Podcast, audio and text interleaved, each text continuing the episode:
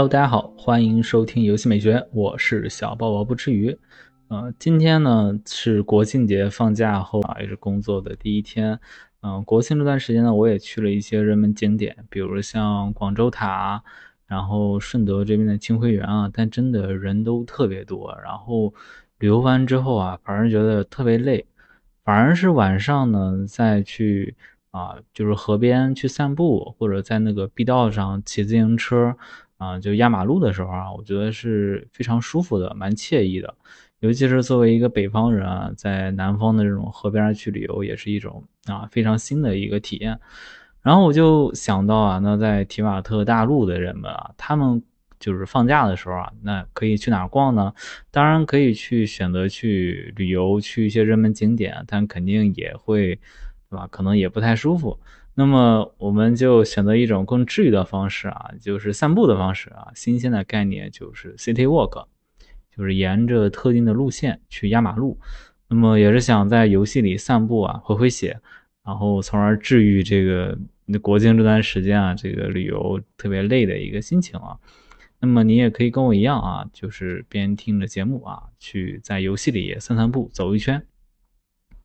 然后该去哪儿选择这个 City Walk 的地点呢？那么肯定就是最新的城市啊，就是枫丹城啊。枫丹城有多么美呢？啊，你听这个可莉的嘟嘟通讯啊，就能知道它有多棒啊。喂喂，这里是可莉，听得见吗？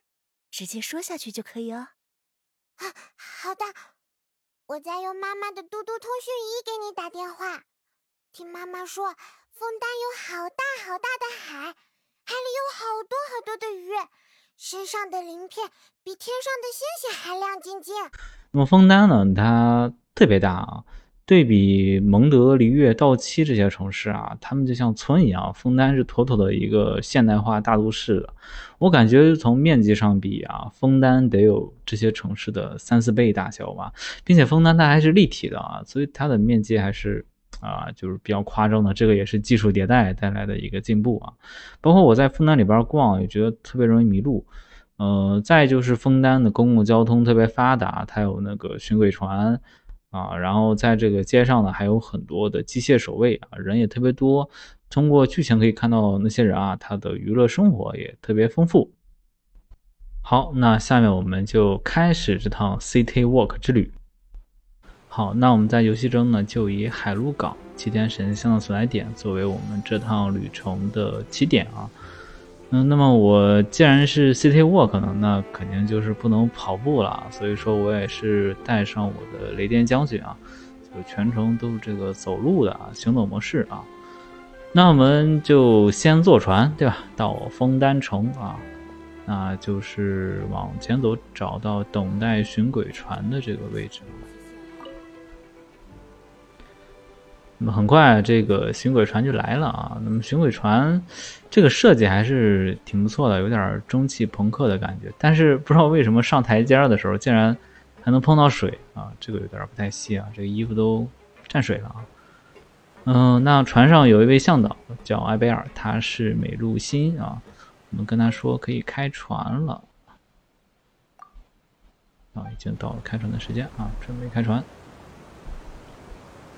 那我们找个地方坐下啊，一直站着也挺累的。时间到了，出发出发！欢迎搭乘舒适的克莱门汀线，正为您服务的是好评满满的导览员艾贝尔。我想请问外国来的乘客有没有携带轻盈透气的衣服呢？要知道，枫丹的国土大部分都被温和的水域覆盖。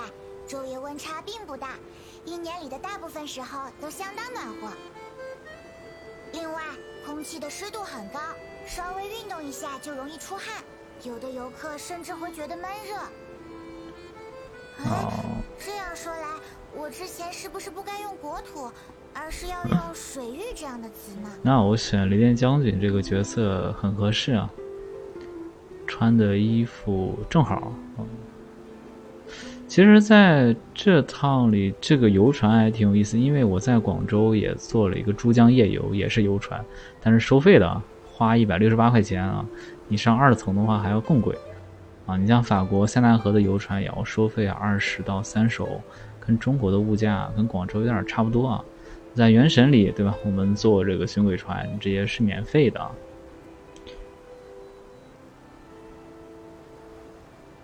然后沿路的这个景色其实还是非常不错的。嗯，四周看。即将穿过的白松隧道，当初挖开这条隧道时，枫丹科学院动用了大型工程用机关，有效减少了施工所需的人力。凭借着建造隧道的成就，科学院的相关人员证明了核心发条机关的潜力，将它的简化版本推广开来。所以，我们的克莱门汀线也算是枫丹科学进步的重要产物哦。它这个就是告诉我们，它这个船是跟这个枫丹的各种能源啊、体系啊是紧密相关的啊。那么一会儿往前走啊，就是要达到一个隧道这儿。我发现一个很有意思的事儿，就是我在坐这趟船的时候，这个埃贝尔这个向导说的话，每次都是不一样的。嗯，他之前上船警告我，啊，又说话了他。或者闯进了黑灯瞎火的巷子，也无需担心。枫丹的治安超棒的，一般来说，只要您大声呼救，附近的警卫机关就会马上赶来帮您。就算有的警卫机关缺乏维护，听不见您的呼救，导致您被打劫、丢失了财物，你也可以去直律亭投诉，或者向蒸汽鸟报爆料。用不了多久，您就会收到一笔大额赔款。总之，绝对不会亏。可以。不推荐自导自演，用这种方式。刚想说这个自导自演。这种人好像会被列入瓦萨里回廊的黑名单，什么东西都买不到呢。可以，这个枫丹这个体制还挺周全的啊。嗯，然后其实我们现在在从巡轨船走的这条水路，它在现实中也是有设计依据的。那么最早它可能是参考的是罗马的古水渠，也就是一个高架水道桥，它是将远处的河水能够引到这个城市内。那么在法国南部加尔省就有一个世界文化遗产叫加尔桥。那么法国呢，这个还有另一个有百年历史的桥啊，叫布里亚尔水桥。大家都会精心打扮，穿上最漂亮的。哎呀，埃菲尔这个话还挺多啊。根据莫芒宫的公开报道，绿常混能的生产原理好像就和审判有关。可以说，审判支撑着整个枫丹的运转。嗯，具体原理我倒是不太清楚了。总之，多亏那位莱特大人的英明布局。我们枫丹人全都用上了安全又可靠的能源。可以，埃贝尔这个下属还是当的挺不错的啊，并且确实，纳维莱特好像对美露辛、美露辛啊这一族是有非常大的恩情的，相当于把他们带到了城市，又守护着他们了。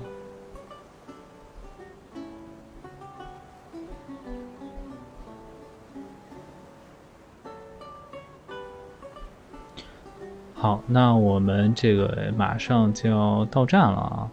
那么刚刚说到这个现实中，法国有一个布里亚尔水桥啊，位于法国的南部啊，它曾经是世界上最长的运河渡槽啊，所以跟这条水道也很像啊。就在前方不远啦，请乘客带好随身物品，下船时注意站台和甲板的间隙。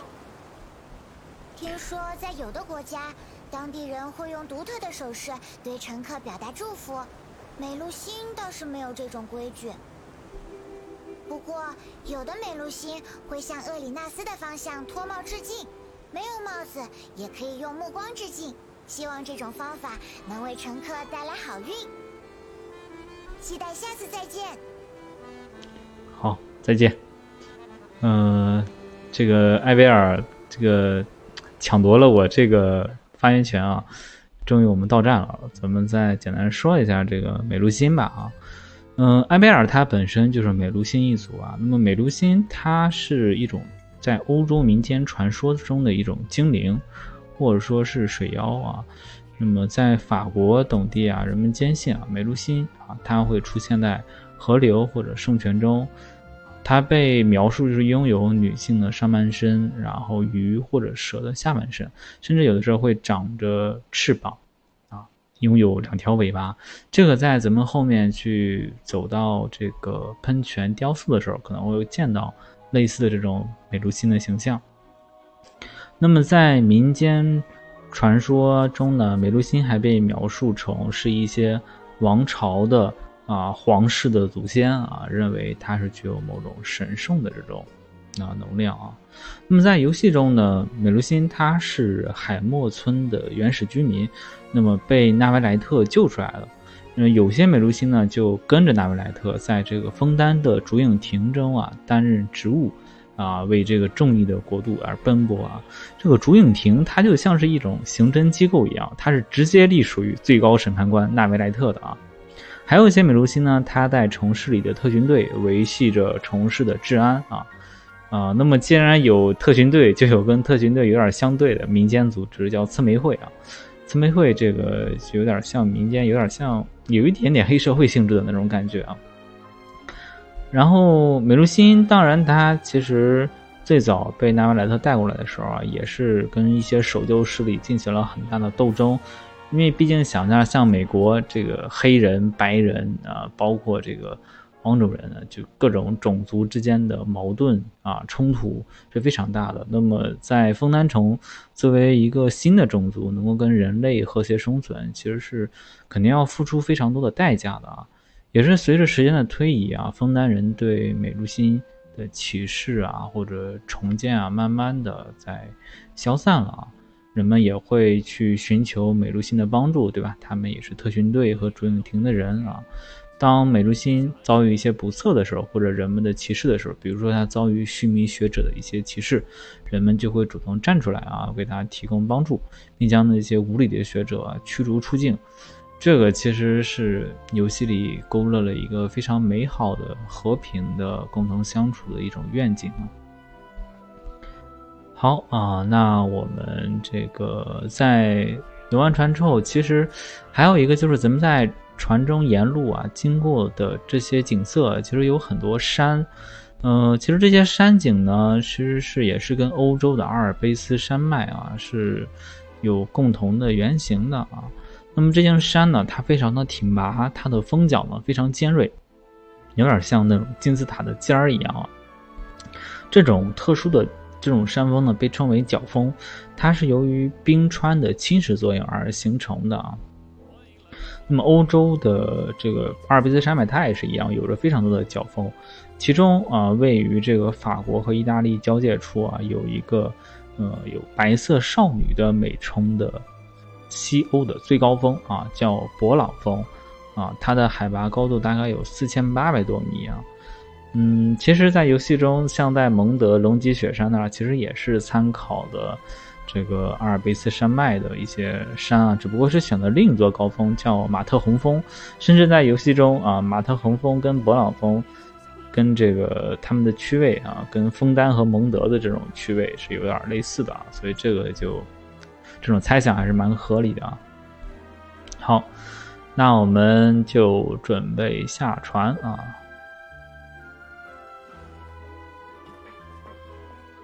发现这个下船做的不太合理啊！这个我我如果直接从这个船后面的台阶下直接要走水里啊，这个太不体面了啊！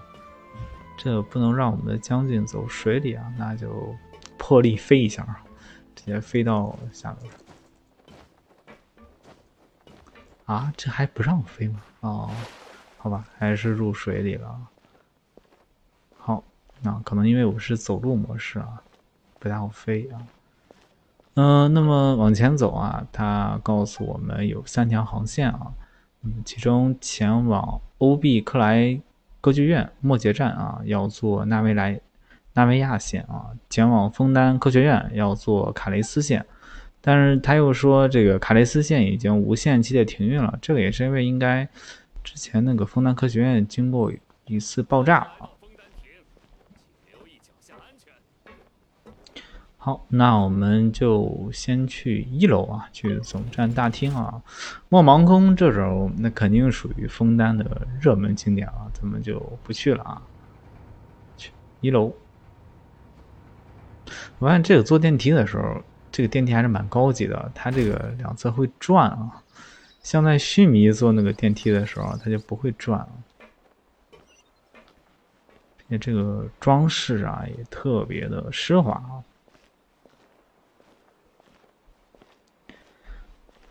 OK，那我们就准备往这个城市的中间去走啊，走出这个电梯啊，或者说这个中转站啊。这个中转站也做的非常奢华，这一楼这个大厅啊。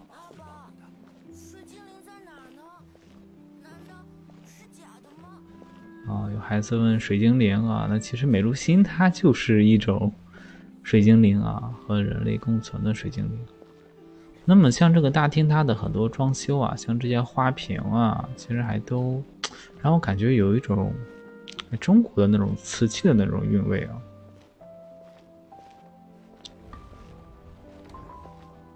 OK，那我们顺着这个环形的台阶啊，折脊而下。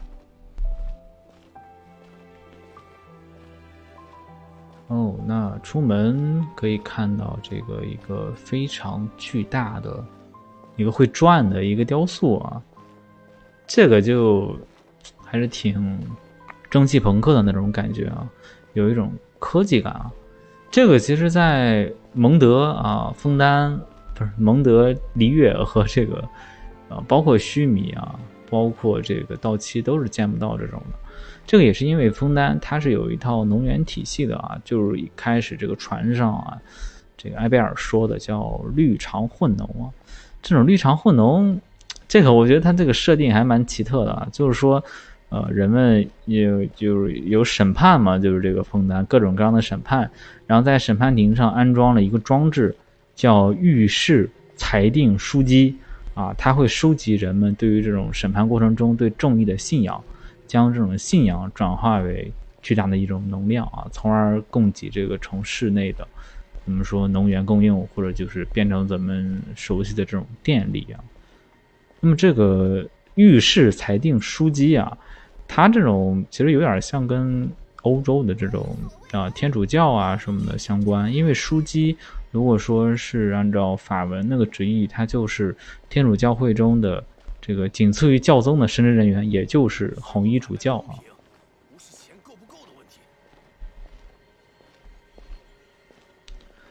好，那我们就在这个大雕塑前啊驻足了一会儿，然后看这个雕塑后面，这个它这个像是主楼吧，它上面还有一个钟表一样东西啊，一直在转，有这个齿轮啊，也是挺有意思的啊。行啊，那我们就在雕塑这边转了一圈之后，我们往这个左边走啊。这应该在这个游戏里应该是西边。嗯，那在这个转的这个路上啊，其实可以观察这个枫丹里面的这些居民啊，每个人穿的衣服啊，其实都跟原先那些城市啊差异真的蛮大的啊。像我看到一个叫帕班的报童啊，穿的都戴这个帽子，还是挺 gentleman 的那种感觉啊。然后接着走，包括这些在嗯看起来比较普通的老妇人啊，穿的也非常体面啊。然后男的都是穿这种燕尾服、皮靴啊，这个头发啊梳成大人模样那种感觉啊。这个其实也是跟这个参考啊，法国的美好年代啊，嗯，这个美好年代其实就跟英国的那个维多利亚时年代的后期啊是重合的啊，嗯，维多利亚后期也是有点像我们说蒸汽朋克的一种来源啊。那个年代为什么叫美好呢？因为那个时候有工业革命的红利嘛，然后红利没有吃完，生产力这个快速提升啊，所以都普遍都变得很有钱。啊，当然说普遍也有点不太严谨啊，其实也是少部分人资产阶级对吧很有钱，很多普通人也是很穷的啊，贫富差距特别大。然后在路上我们看到像这种警备人员啊，比如像这个叫夏林的警备人员，他们穿的这种衣服啊，其实跟当时法国那些嗯水手啊可能穿的衣服其实是有点借鉴的啊。我不知道这个警备人员他们身上会不会带有这种花剑啊？应该是直接是拿枪啊。花剑其实也是像欧洲的那些人，这个贵族啊，经常喜欢佩戴的一种东西。那么，包括这个，如果再往前走啊，可以看到有的人，嗯，尤其是是一些嗯贵妇人，他们穿的衣服都是那种蓬蓬裙啊，然后戴着非常大的礼帽啊，所以说这个也是非常的华丽啊。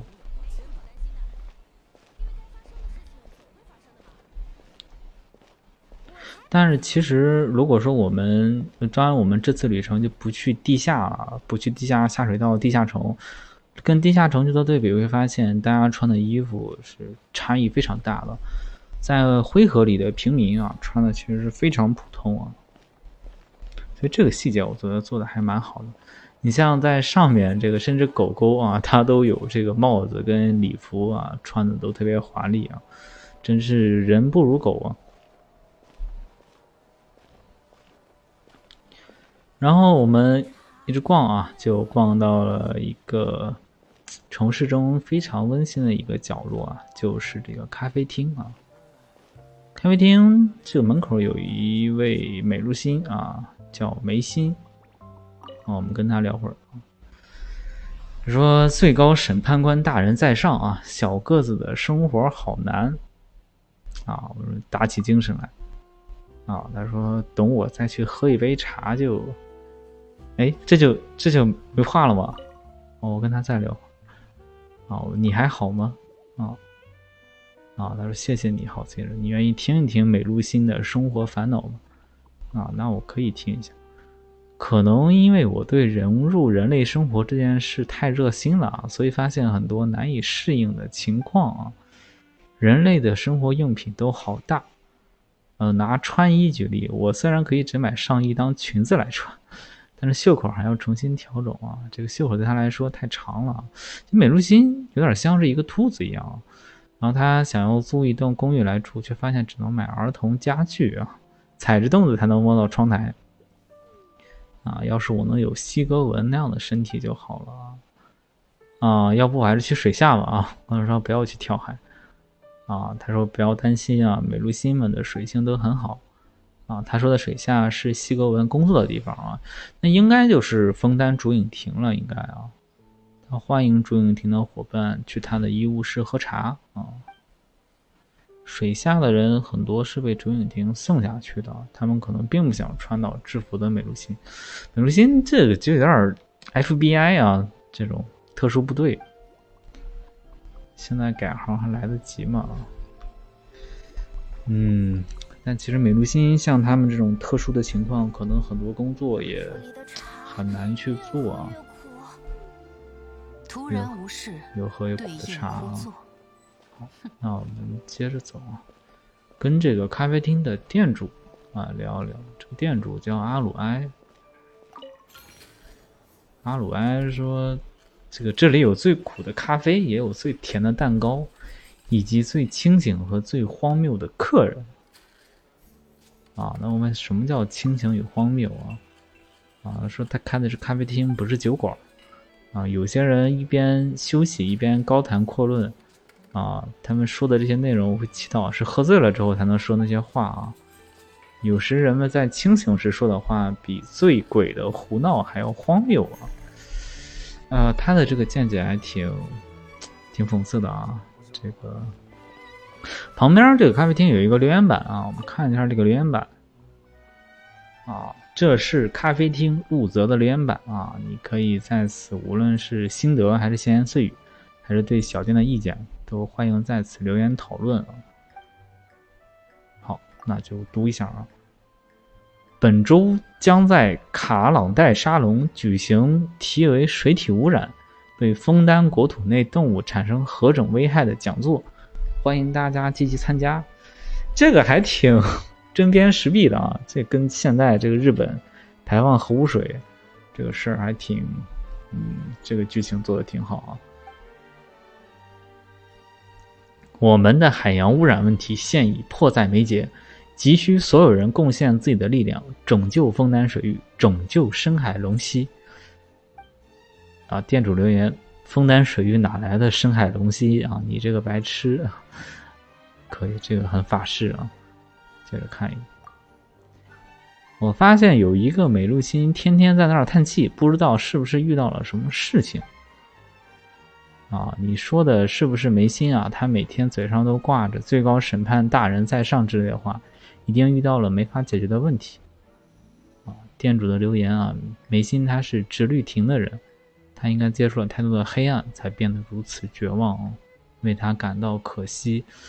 从这个可以看到，哎，枫丹人他对美露心还挺友好的，还会去关心这种另一个种族的族群。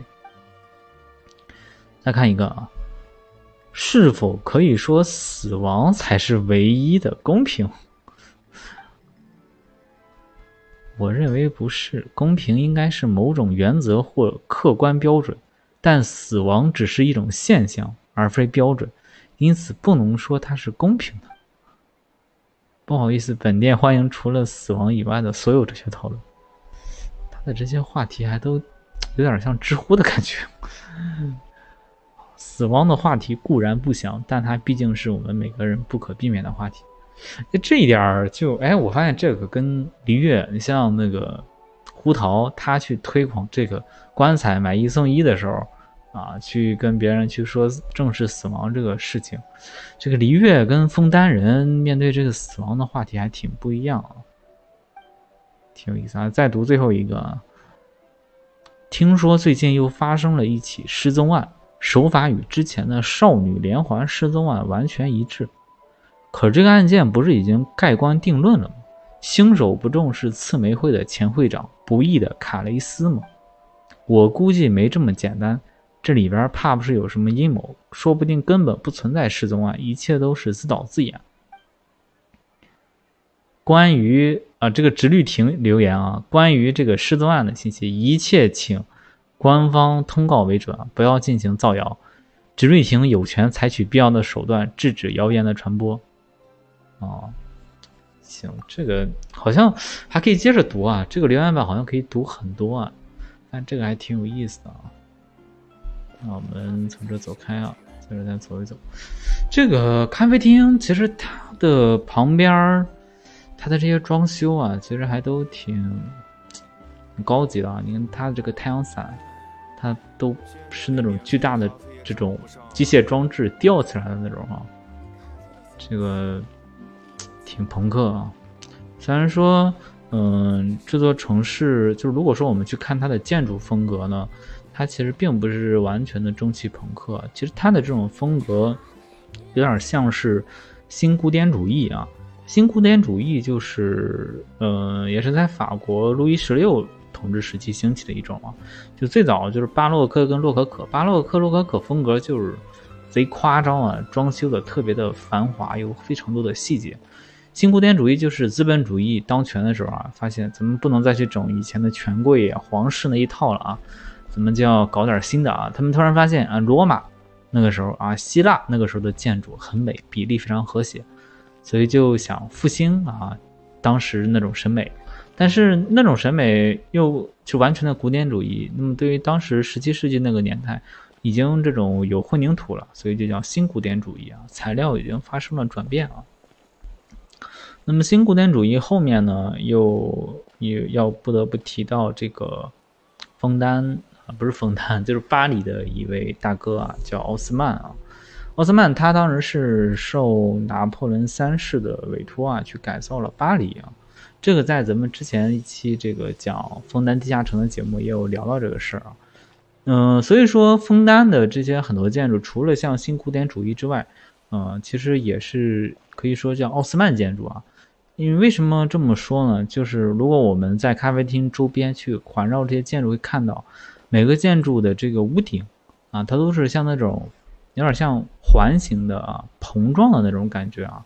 这个其实就跟奥斯曼当年做这个建筑特别像啊，就是在建筑的屋顶，奥斯曼当时也是做这种膨胀的环形的，它有点就像那种嗯屋顶的阁楼，屋顶的阁楼呢，在当时的巴黎都是给那种。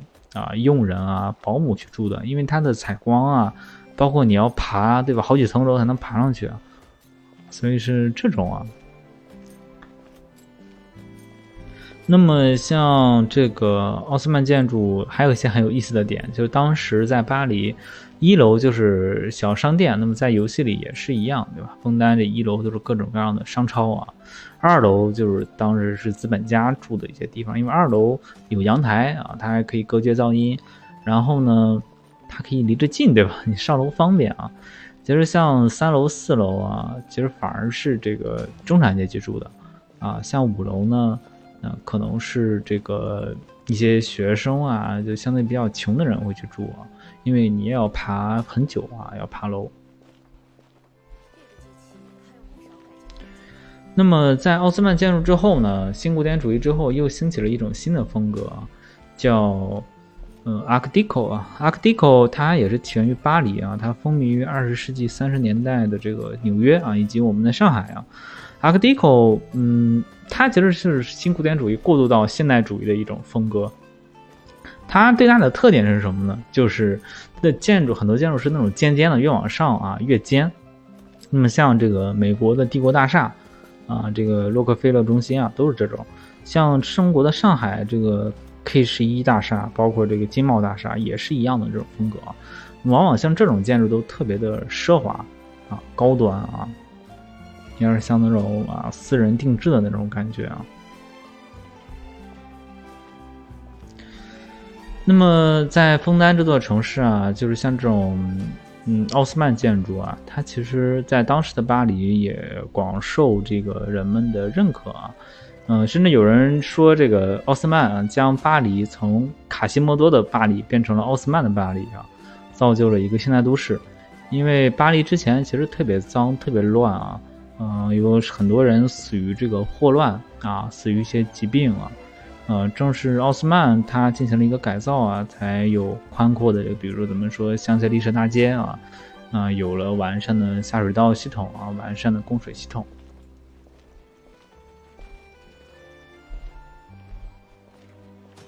那我们接着往前走啊，沿路呢有非常多的商超啊，甚至还有打铁店啊，还有报刊亭啊。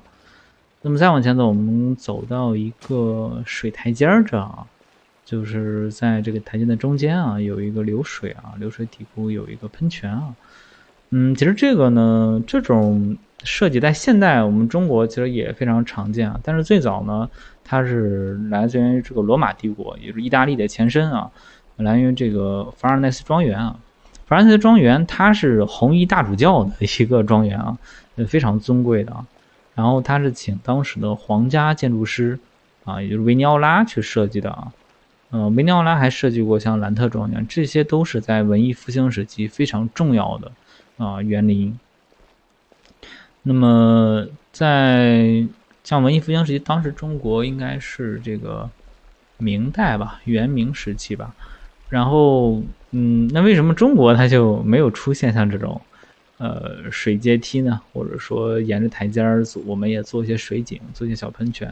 其实这个是因为我们中国的这种水景的审美，它工作是在于这种以水寄情啊，也就是说，水景本身的这些形态啊、声色啊、大小啊，并不是特别重要的啊，不是重点，重点是啊，我们这个呃人在湖边、在河畔啊，感受的那种舒适、这种惬意的感觉啊。啊，它这种是其他景观都感受不到的，啊，所以说我们在中国的古典园林里可以看到很多像借景啊、对景啊、藏景啊，我们说要藏一藏这个水源，啊，也是一种比较内敛、比较含蓄的一种设计啊，然后也是想通过这种设计唤起这个游人内心的一种触动啊。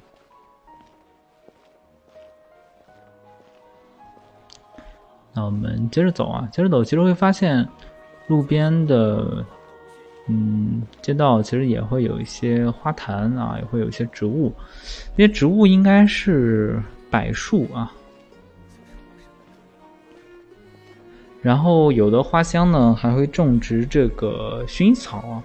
薰衣草其实是在法国普罗旺斯啊特别有名的一种植物，当地盛产这个薰衣草的精油啊。嗯，普罗旺斯还是欧洲的叫骑士之城啊。很多这个骑士抒情诗都在那儿发生了。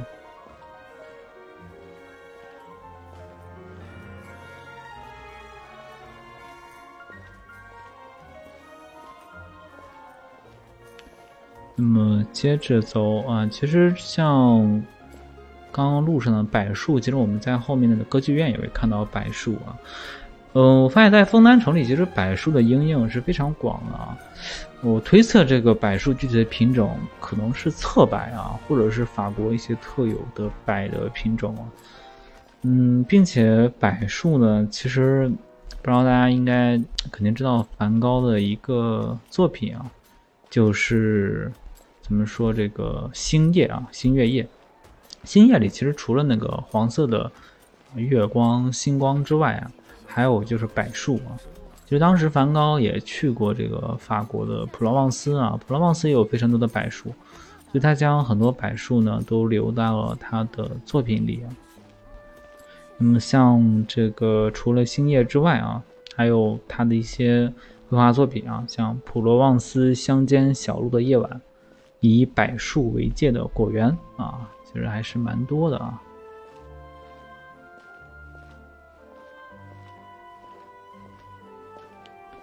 好，那我们往下逛啊，准备走一圈这个环之后，我们再回到这个中心的电梯这儿啊。往下走，其实有的时候会看到它的。这些路两边啊，其实有很除了薰衣草之外啊，还有很多绿篱啊。这些绿篱在现实中应该都是由黄杨做的。像在法国有特别多的摩纹花坛啊，其实就是通过黄杨这种绿篱去围起来的。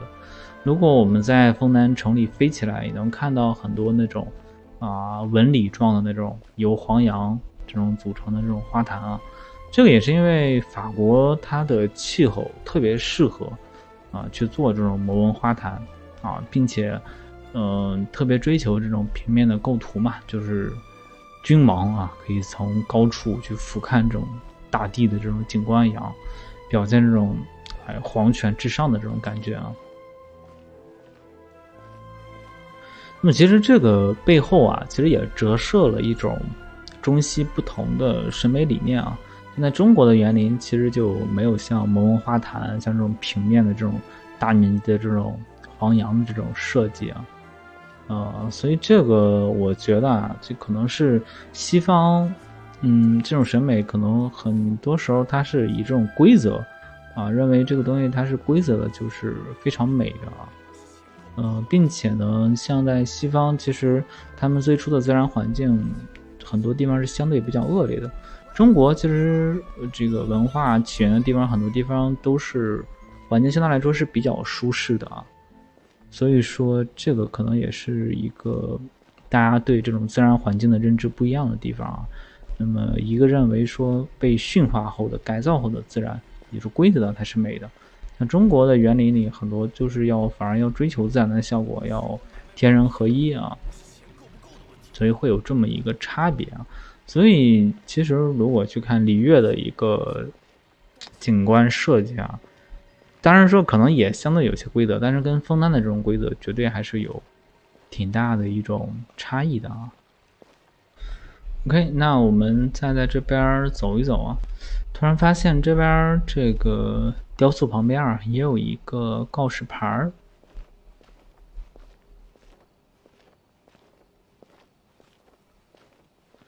啊，是广告版啊！我说打一些广告啊，看一下啊。这首先说，你所有人使用这广告都个人行为啊。这个回廊不对这些信息的真实性和时效性负责。嗯，然后说这个瓦萨里回廊拥有最终解释权啊。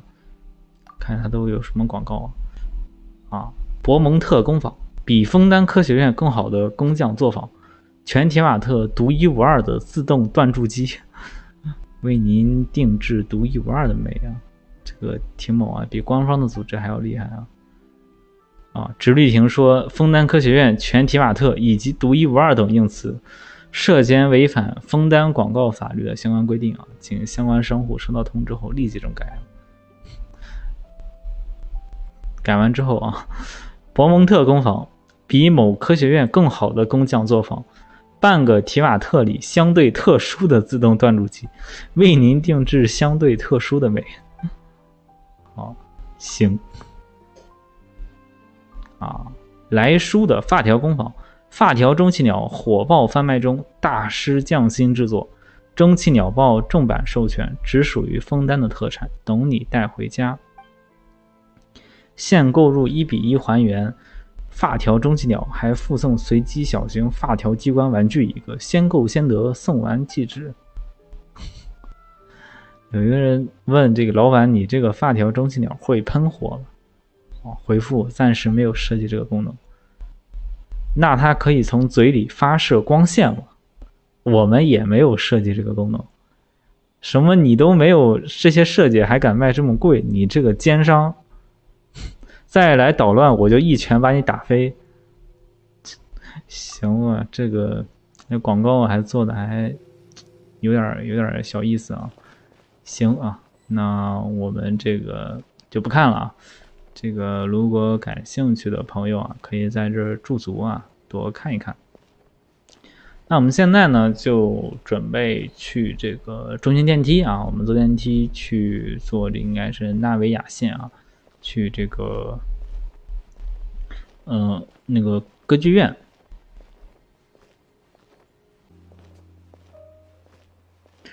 那这里这段走路呢，我们就稍微加快一下速度啊，然后就走到电梯这儿。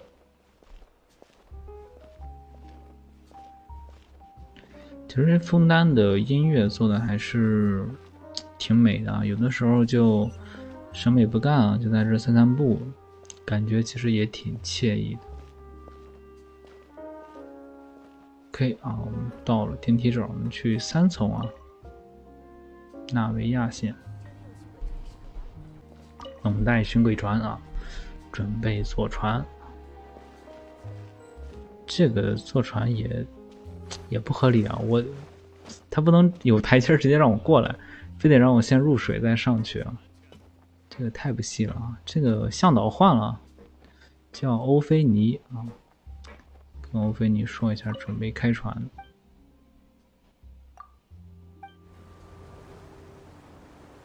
好，找地儿坐下。欢迎远道而来的乘客。果然，欧维尼也话很多啊。为您服务。本次巡轨船的目的地伊犁耶岛全年多雨。不知是不是经常被两位大人光顾的原因，建议各位提前准备好雨具，现在去买也没关系，反正纳维亚线全日无休，等下一班就好。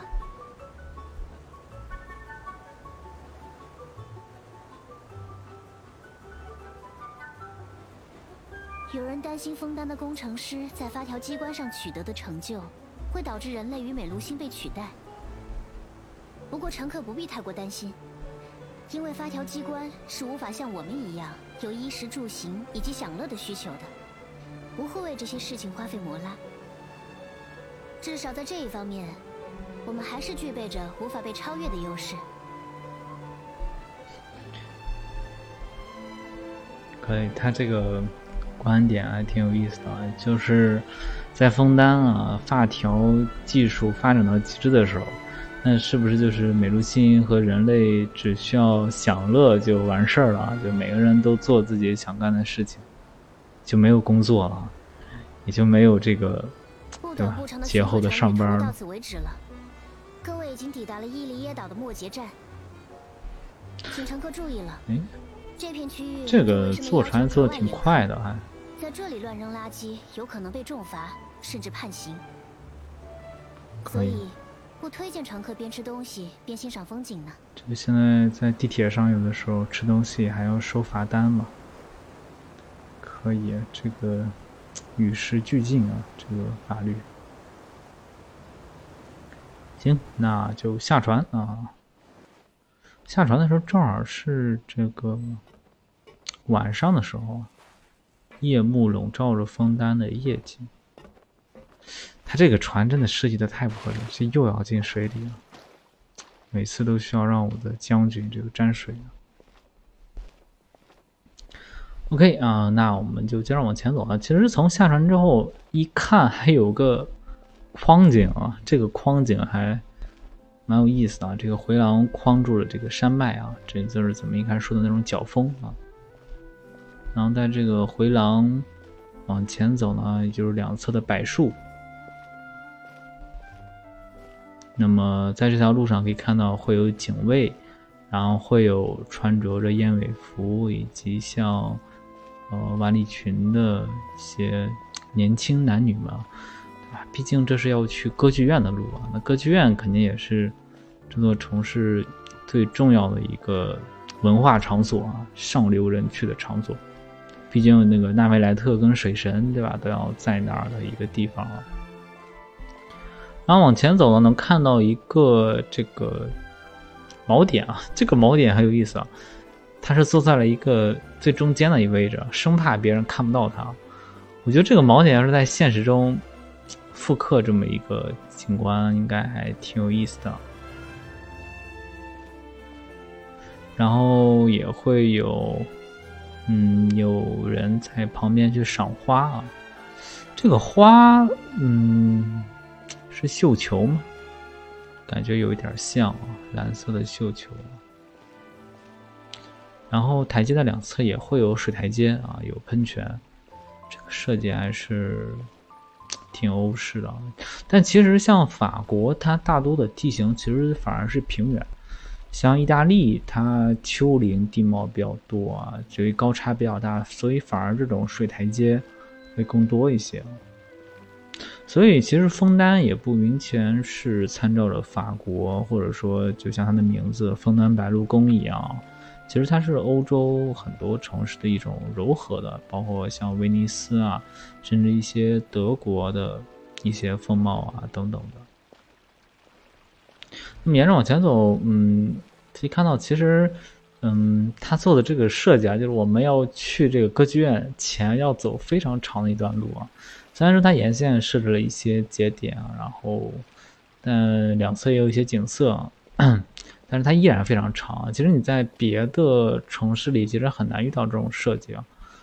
我个人理解啊，是因为在西方的很多宫苑确实就是这样，就是它很多地方就像他们当时设计是为了跳舞一样啊。你像路易十四在凡尔赛宫里啊，做一些大的广场跳舞，所以很多大广场、大道啊，就都是让很多人待的啊。就外国人很喜欢热闹啊，所以可能像这条路。就有点营造那种感觉啊。那现在我们是到了一个喷泉这儿，这个喷泉这儿有，嗯，四周有三个雕塑啊。三个雕塑，就我觉得这个雕塑有点像，是说的美露心的原型啊。它的上半身好像也不太像，又有点像狮子啊，狮子，但是它的它有它有翅膀。它的下半身也没有腿，下半身是这个像蛇一样，啊，又像鱼一样，这这是一种非常奇特的生物。不知道后面剧情会不会对它有详细的介绍？像现实中有很多喷泉，可能就是要从这个狮子的口里去喷水啊，喷到中间的这个喷泉里啊。而这个喷泉它自身呢，嗯，这还是比较壮观的，这个小的设计啊。当然，这个可能也是作为。嗯，一个序列啊，其实我们刚刚走到这个锚点，啊，再走到这个像狮子一样的喷泉啊，有狮子的喷泉，啊，它会有一个节奏的变化。其实看到这个狮子喷泉，让我想到了另一个现实中很有名的一个景点啊，叫阿尔罕布拉宫啊。阿尔罕布拉宫位于西班牙啊，它是当年中世纪的时候建的一个嗯宫廷吧，然后它里面有一个庭院叫狮子庭院啊。啊，只不过它的狮子不是只有三头啊，会更多，并且它的狮子是放在喷泉的中间啊，这个是狮子放在了喷泉的四周啊，会有些不一样啊。那么其实像喷泉这种东西，咱们对吧？之前也有一些节目就说为什么里约啊这些城市没有喷泉，那么像枫丹这些城市有喷泉，其实喷泉最早它是跟水利工程相关，也是为了供水。中国很多供水，它不是像罗马要架这个高架引水渠，而是说通过水井，啊，并且中国也相对比较含蓄嘛，所以喷泉这种有点招摇啊。那么我们再往上走，啊，又看到了一个净水池啊，所以到这儿呢，节奏就发生了一个变化啊，也不是说我沿线设置了一大堆喷泉啊，就是最好的啊，一动一静啊，反而会舒服一些。中间这个地方应该也是会会喷吧，就是中间这个柱子啊，可能也是像学校的喷泉一样，就是只有开学的时候会喷啊，或者举行什么盛大典礼的时候会喷。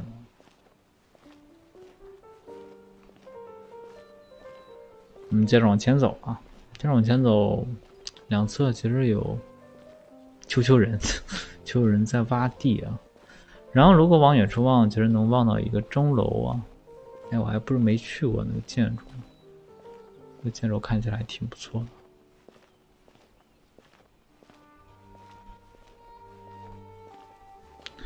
然后接着再说啊，就是刚刚说到这个喷泉，其实。嗯，你在路上应该还会遇到一个像六芒星一样的喷泉哦，好像在啊，就是好像刚刚咱们遇到那个净水池那个地方，它其实是有一个六芒星的一个图样。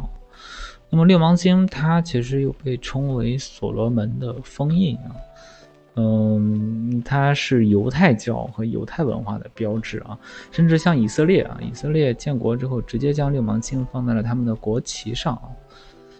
就是这个犹太文化、犹太教，它其实是基督教的一个起源啊。呃，耶稣基督呢，也是基督教的一个创始人嘛，他自身也是一个犹太人。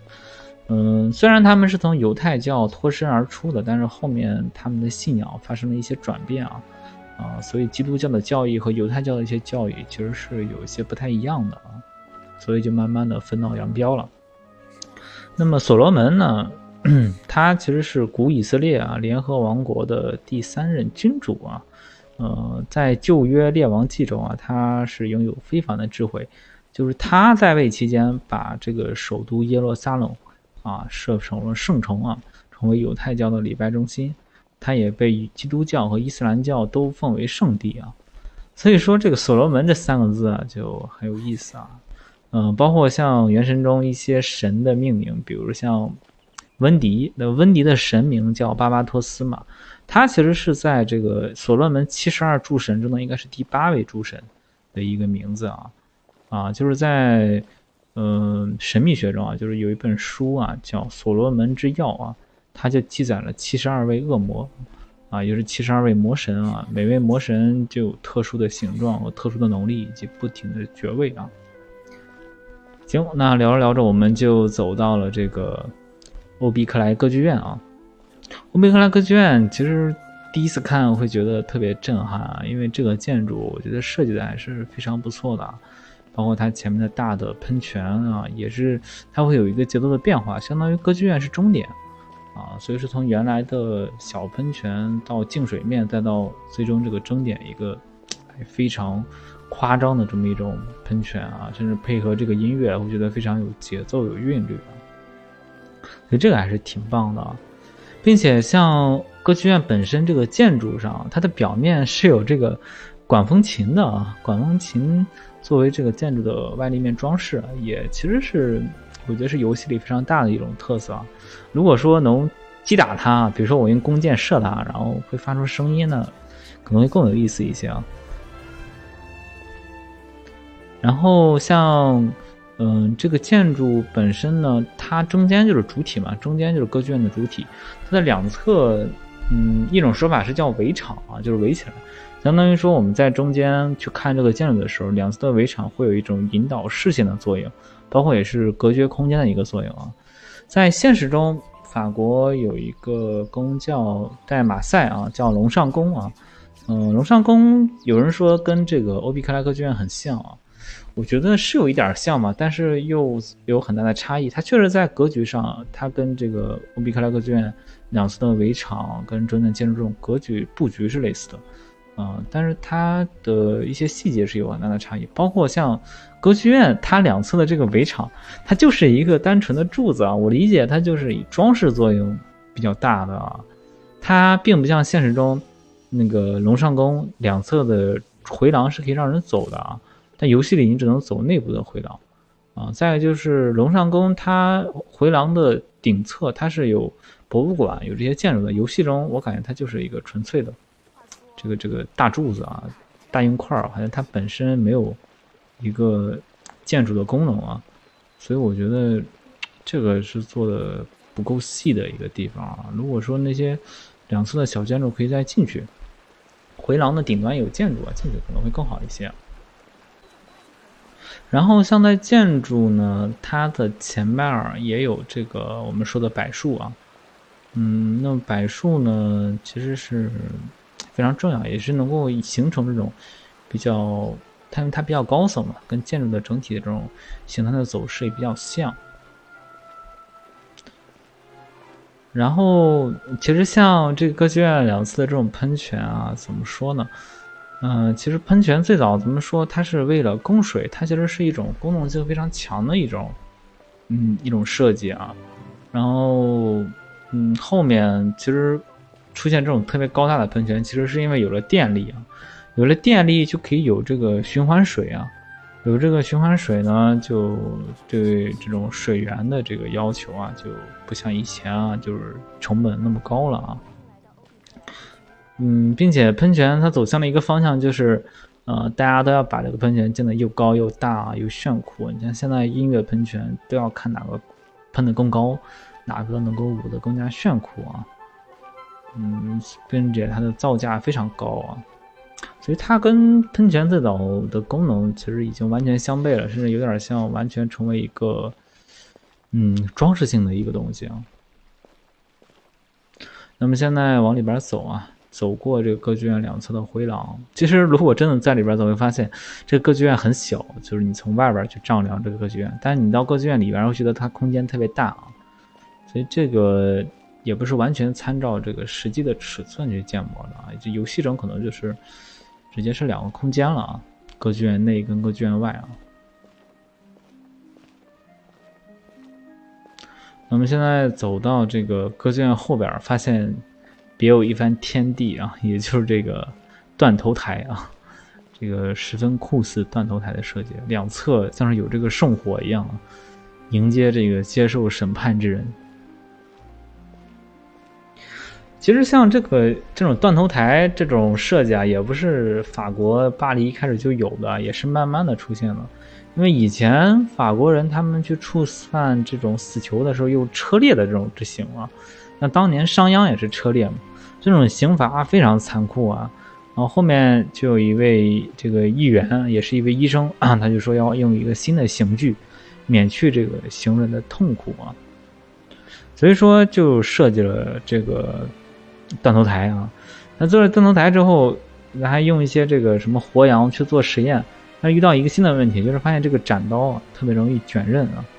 然后后来据说这个法国国王路易十六还召见了有关人员，建议将这个斩刀改成这个三角形啊，在游戏中也是一个三角形啊。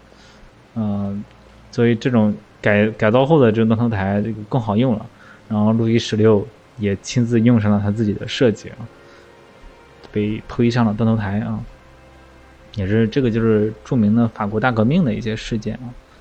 然后后面这个到一九八一年啊，法国的总统密特朗啊宣布取消了死刑，然后这个断头台才完成了它的历史使命，现在就变成了一个旅游景点了啊。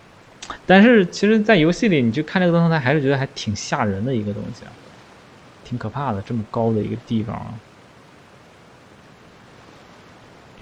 行，那我们逛完断头台啊，就走到这个头啊，我们就往下跳下去啊，直接到这个水里啊，看一看水下世界。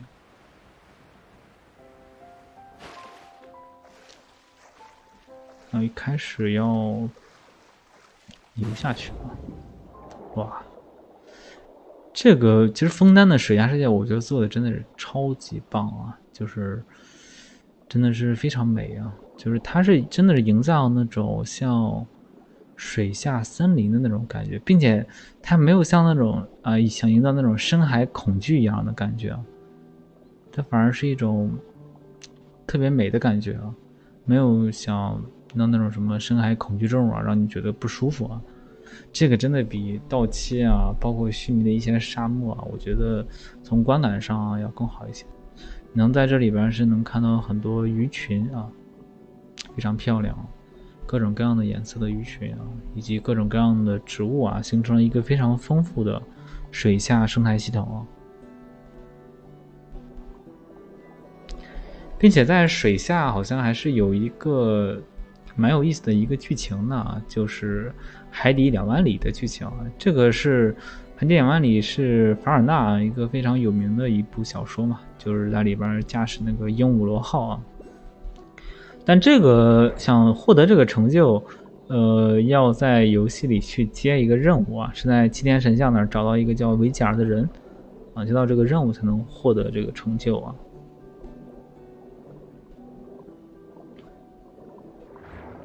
我觉得这个水下真的非常不错，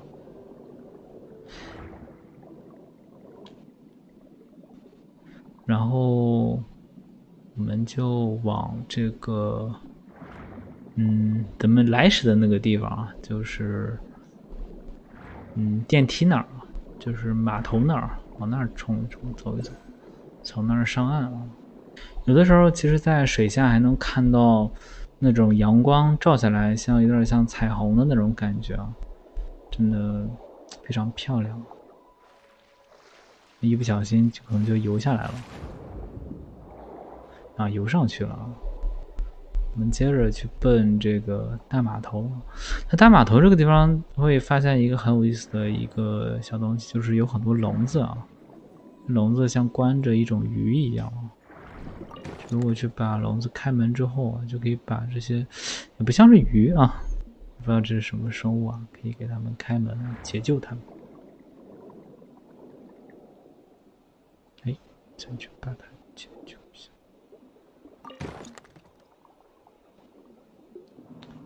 这里应该是有的，解救完之后会给一个宝箱啊。